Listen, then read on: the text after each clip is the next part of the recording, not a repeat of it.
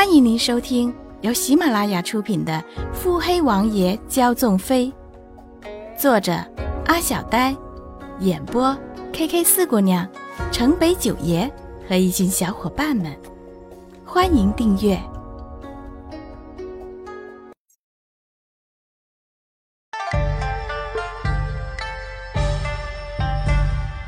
第十一集。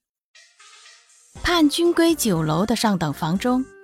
一个红衣乌发的妖娆身影，单手撑着脑袋倚在贵妃榻上，一双邪魅的细长眼眉眯成了一条弯弯的缝隙，似月牙一般，薄唇微笑，灿若桃李。立在他身侧的男子，眼角抽搐的看着自家主子，一脸的死蠢样。主子，人家穆姑娘可没说认出是你。只是知道你是什么楼的楼主，您现在这样子也太不矜持了。再者说，少堂主那儿可还没消息呢，任姑娘是不是还不知道呢？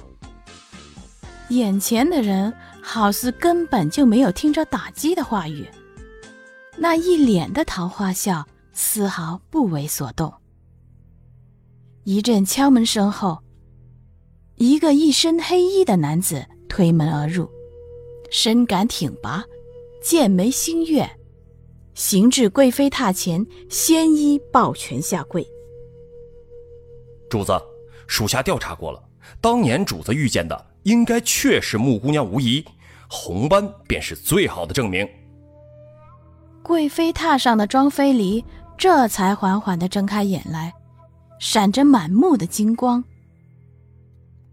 婚礼上的事查清了吗？是，成亲之前，连少爷也未表示对这门亲事的不满，后不知为何便与叶家的小姐有染。叶小姐原也是穆小姐的闺中密友，她与连少爷似乎有过渊源。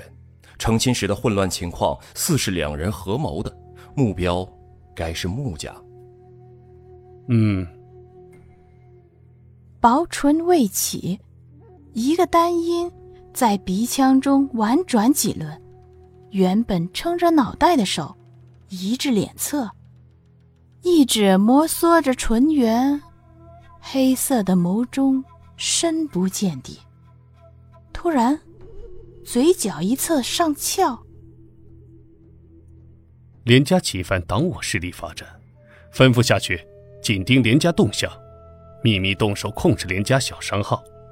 一个月后，再由少峰出面，大肆打击连家，声势越大越好。少峰只是点头称是，另一人则满脸黑线，嘴角不停的抽搐。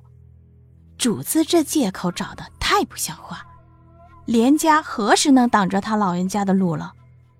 而且在一听说连家少爷预谋欺负谁谁谁的时候，还不是司马超之心？再者说，这是还没欺负着，这要是欺负着了，还不得抽筋扒皮伺候呀？一想到这，他就不禁打了个寒战，下意识的就拿眼去看榻上的美人儿，立时就发现那美人正眼冒冷光的瞄着他，整个人马上僵住，随后朝着美人一顿傻笑。美人嫌弃的看了他一眼，收回视线，说：“冷冷的吐出一个单音。主子，连家既然罚了，那么叶家呢？这事儿叶家肯定脱不了干系。哼，从安啊，出门前小堂主没少给你唠嗑吧？”闻言。从安转着眼珠回忆，出门前，某青衣男子直拉着自己絮叨：“从安呐，跟着主子，脑子放灵光点啊，有什么事可得在心里合计合计，千万记下了，等回来可得告诉我啊。”说着还不忘眉飞色舞。从安心里合计，这萧堂主说这话的时候。特意避开了主子，想来是想让自己按着报告主子一路上的异样之事。为了小命着想，可不能全回复主子，在心里想了个好说辞。回主子，萧堂主让从安放机灵点，好生伺候主子。庄飞离看他眼珠转了好几转，才低眉顺目的回复，撇开眼去。哼，从安啊！那长长的尾翼，拖得从安心里是直哆嗦。你家萧堂主让你脑子机灵点，你怎么就这么不给他争气？从安的脸眼看就黑了。呃，奴才愚笨，不知主子何意。庄飞离见他一脸吃瘪的样，朝少峰递了个眼神。少峰颔首：“叶家小姐，如今已经是连家的少奶奶了，连家有事，自然不会袖手旁观，倒是能一起对付。还有……”说着，偷瞄了一眼庄飞离。轻咳了一声。如果不是叶家小姐，穆小姐，现在该是连少奶奶了。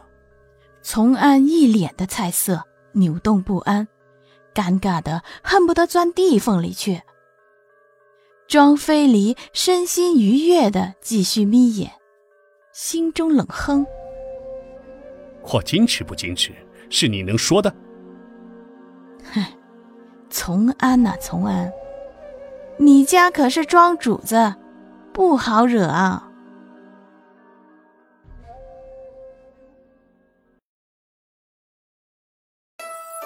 本集已播讲完毕。